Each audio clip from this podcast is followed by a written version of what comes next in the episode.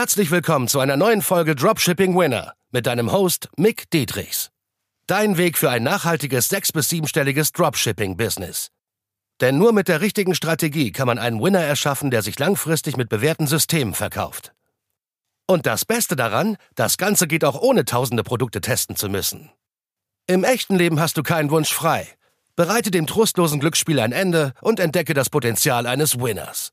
Nur mit harter Arbeit und dem richtigen Mentor an deiner Seite pushst du dich auf das nächste Level. Keine Sperrungen mehr, keine Holds mehr und mit PayPal wirklich langfristig mehrfach sechsstellig monatlich im Dropshipping skalieren. Darum geht's heute. Also viele, die schon mal sechsstellig gegangen sind monatlich oder die schon mehrfach sechsstellig waren über mehrere Monate oder über Jahre hinweg, kennen diese Probleme und haben das schon durchgelebt. Heute fasse ich das alles zusammen, was die wichtigsten Faktoren sind, worauf zu achten ist und ja, welche Probleme es so mit einhergeht. Also erstmal, wenn du jetzt zum Beispiel noch fünfstellig bist monatlich in deinem Dropshipping-Business oder du bist noch bei null, dann ist das mega, mega, mega powerful, diese Folge für dich. Äh, du wirst nicht nur aus, äh, du wirst nicht nur Herausforderungen haben im Ads Manager oder in der Produktqualität, wenn du von fünf auf sechsstellig gehst oder viele fragende Kunden und äh, du wirst noch die PayPal-Herausforderung bekommen und das kann ziemlich schwierig werden, weil es die Liquidität und deine Cashflow-Probleme, also deine Cash, dein Cashflow wird übelst Probleme machen, wenn du das alles nicht beherzigst und zu krasse Holz bekommst, weil du machst die ganze Zeit weiterhin Umsätze, du kannst Umsätze äh, weiterhin generieren, aber kannst auf das Geld nicht zugreifen, womit du deine Produkte bezahlen musst, womit du deine Marketingkosten bezahlen musst. Die zwei größten Faktoren, zwei größten Kostenträger. Oder du wirst sogar im schlimmsten Fall mehrere Wochen oder Monate lang gesperrt, obwohl du einfach nur mehr Umsatz machst, aber alles legit ist. Und deswegen ähm, macht es auch keinen Sinn, jetzt auf PayPal komplett zu verzichten, weil die Conversion, Conversion würde extrem darunter leiden und dein vermutlicher Winner, den du erschaffen hast, kann dadurch eventuell sogar sterben. Das habe ich schon öfter im Umfeld bei mir erlebt, teilweise bei Produkten von mir, wo ich dann PayPal ausgemacht habe.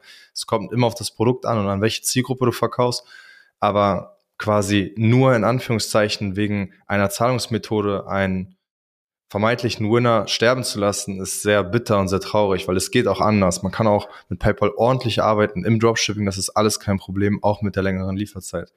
Was sind jetzt die wichtigsten Faktoren? Darauf gehe ich jetzt ein.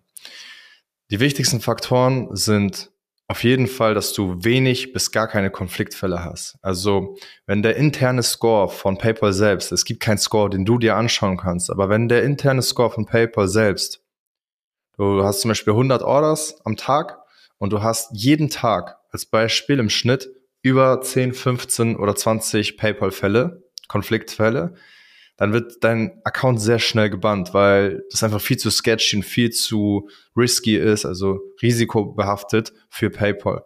Deshalb halte die Konfliktfälle so weit unten wie möglich. Wie kann man das Ganze vermeiden, die Konfliktfälle? Meistens liegt es an der Qualität, gar nicht unbedingt immer an der Shipping Time. Die Shipping Time ist, ist an sich nicht so schlimm. Wenn man die Shipping Time ordentlich kommuniziert, dann ist das Ganze kein Problem. Viel wichtiger ist quasi die Qualität darauf zu achten, dass da wirklich eine richtig gute Qualität provided wird für den Kunden, weil das hat mir in der Vergangenheit immer die meisten Konfliktfälle gebracht. Die Shipping-Zeit ist, wie gesagt, nicht so schlimm, die Versandzeit.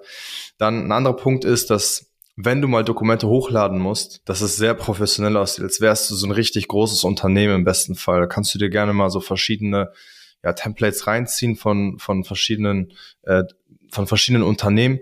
Und am besten sollte es sehr, sehr professionell aussehen im Sinne von, dass zum Beispiel in dem, in deinem Header ein Logo drinne ist, unten im Footer, also in der Fußzeile, dass da, das wirklich alles richtig legit aussieht, als würde das jetzt von der Commerzbank oder so kommen.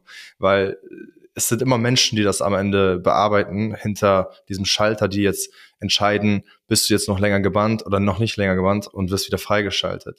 Weil erstmal ist es meistens ein Algorithmus oder fast immer ein Algorithmus, der dich sperrt oder dir irgendwelche Holes gibt. Dann sollst du irgendwas hochladen und dann entscheidet ein Mensch dafür, ob du ja, freigeschaltet wirst oder nicht. Am besten hast du niemals niemals Minus auf deinem PayPal-Account. Das ist auch noch sehr wichtig, weil das ist einfach ein Risikofaktor für PayPal selbst. Stell dir das vor, als wäre PayPal eine Bank und du musst deren Vertrauen gewinnen. So, und wenn du da jetzt Minus auf dem PayPal-Account hast, dann vertrauen die dir einfach weniger und ja, wer möchte mit jemandem zusammenarbeiten, dem man immer Geld schuldet sozusagen. Also das ist nicht toll. Deswegen.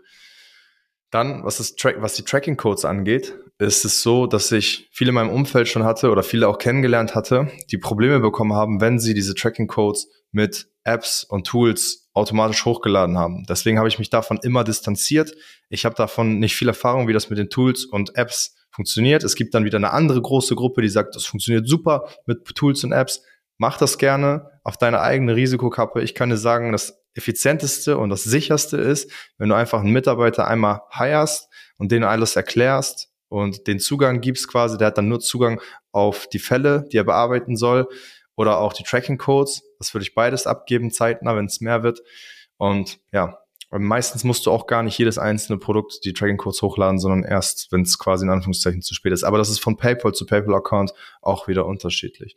Dann sorg noch dafür, dass du immer, das hat, das ist aber so ein allgemein Ding, die bestmögliche Qualität und die bestmögliche Lieferzeit hast. Ne? Das reduziert, wie gesagt, diese Konfliktfälle. Also allerbeste Qualität kannst du von mehreren verschiedenen Herstellern bestellen und dann schauen, dass du wirklich nur mit dem arbeitest, der mindestens mal sieben von, von möglichen zehn Punkten, die du dir selbst verteilst für die Produktqualität, dass sie mindestens mal sieben, acht äh, als Produktqualität haben an Punkten. So, und das gleiche auch mit der Lieferzeit. Nimm da einfach UBI, also UBI und Unexpress zum Beispiel für Österreich, Schweiz. Und UBI wird in Deutschland zum Beispiel zu Hermes. Super Lieferzeit ist sieben bis zwölf Werktage. Hatte ich die letzten 16 Monate keine Probleme mit. Auch zu Covid-Zeiten und so weiter ist alles kein Ding. Deswegen, äh, das, meine Konfliktfälle sind sehr, sehr, sehr gering, weil ich auch einen guten Supplier habe, der immer jeden Tag schnell raussendet, immer die Tracking-Codes hochlädt über Diangjiamo, das ist diese App, ähm, wo der Supplier direkten Zugriff drauf hat und dann wird der Kunde benachrichtigt, dass seine Sendung losgesendet wurde. Dann ein Advanced-Tipp, der ist aber auch nicht 100% bestätigt. Ich würde es dir aber trotzdem empfehlen. Manche feuern dagegen und sagen, nö, muss man nicht machen. Musst du auch nicht. Aber ich würde PayPal nur als Geldannahmequelle nutzen. Habe ich auch immer.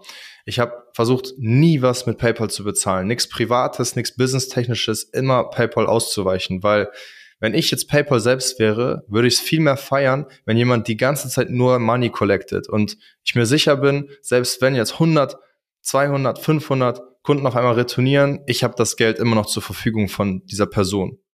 So, aber zahlst du damit tausende Sachen, ja, aus der Sicht von PayPal zahlst du mit tausende Sachen.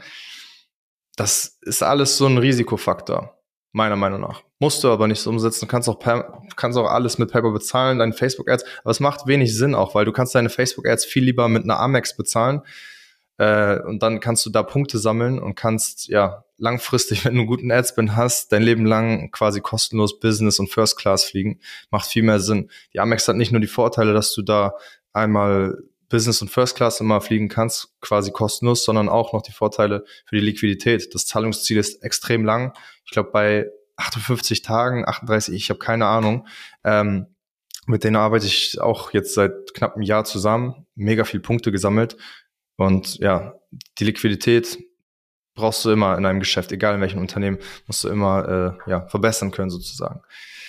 Genau, also kill diesen Risikofaktor, das sind die ganzen Faktoren, die ich jetzt habe. Und gerade wenn du schnell sechsstellig gehst monatlich zum Beispiel, kann es ziemlich schnell holprig werden. Ne? Also, dass öfter Holds kommen, öfter fragen die nach Dokumenten anfragen, aber nimm's nicht so persönlich, sondern es ist einfach so, die wollen dich kennenlernen, wer bist du dahinter, das ist ein Algorithmus und es gibt viele, viele Scamming, äh, Scamming-Shops da draußen, die dann gar nicht fulfillen. Und deswegen wollen die einfach nur sehen, hey, fulfillst du, bist du echt, wer bist du und ne, sowas alles halt einfach. Deswegen lass dich da nicht unterkriegen, ne, bleib da immer bei, halte dich an alle diese Faktoren, die ich jetzt genannt habe und dann solltest du deine Accounts immer wieder schnell freigeschaltet bekommen und ja, wirke einfach so professionell wie möglich.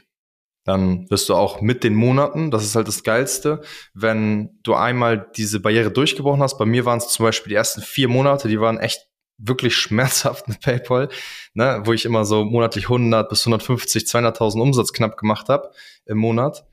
Ähm, die waren eigentlich wirklich painful, also wirklich schmerzhaft die ersten vier, fünf Monate. Aber dann, ab da an, gab es keine Probleme mehr, keine Holds mehr, gar nicht, noch nicht mal prozentuale Holds, weil viele kriegen dann mit der Zeit vielleicht keine 100% Hold mehr. Das heißt, dein ganzes Geld wird nicht äh, also 100% Hold heißt, dein ganzes Geld wird eingefroren. Ne? Du hast auf einmal 10.000 Euro collected und boom, es ist einfach komplett eingefroren. Das würde ich dir auch noch als zusätzlichen Tipp geben.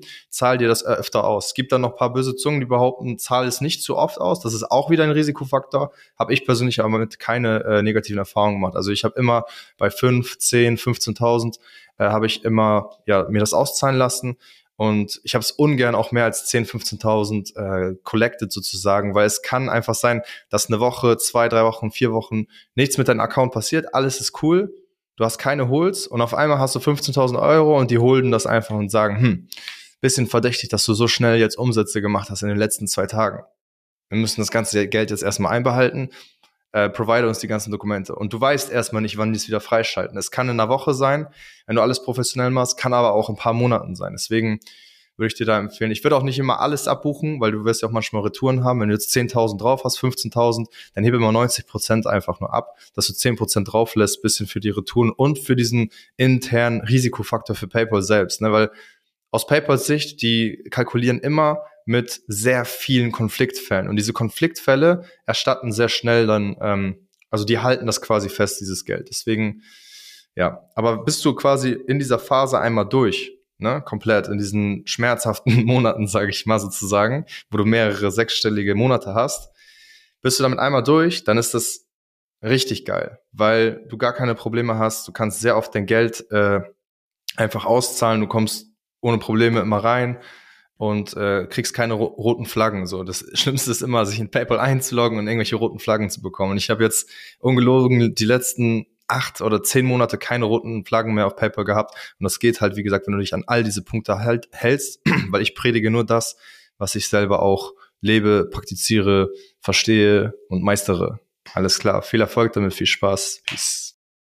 Und? Hat dir die Folge gefallen? Dann gehe jetzt auf mickdietrichs.de und buche ein kostenloses Strategiegespräch. Damit auch du konstant und profitabel sechs- bis siebenstellige Umsätze mit deinem Dropshipping-Business erzielst. In diesem 45-minütigen Gespräch zeigen wir dir individuell, welche Schritte du umsetzen musst, um profitabel zu skalieren. Wir freuen uns auf dich.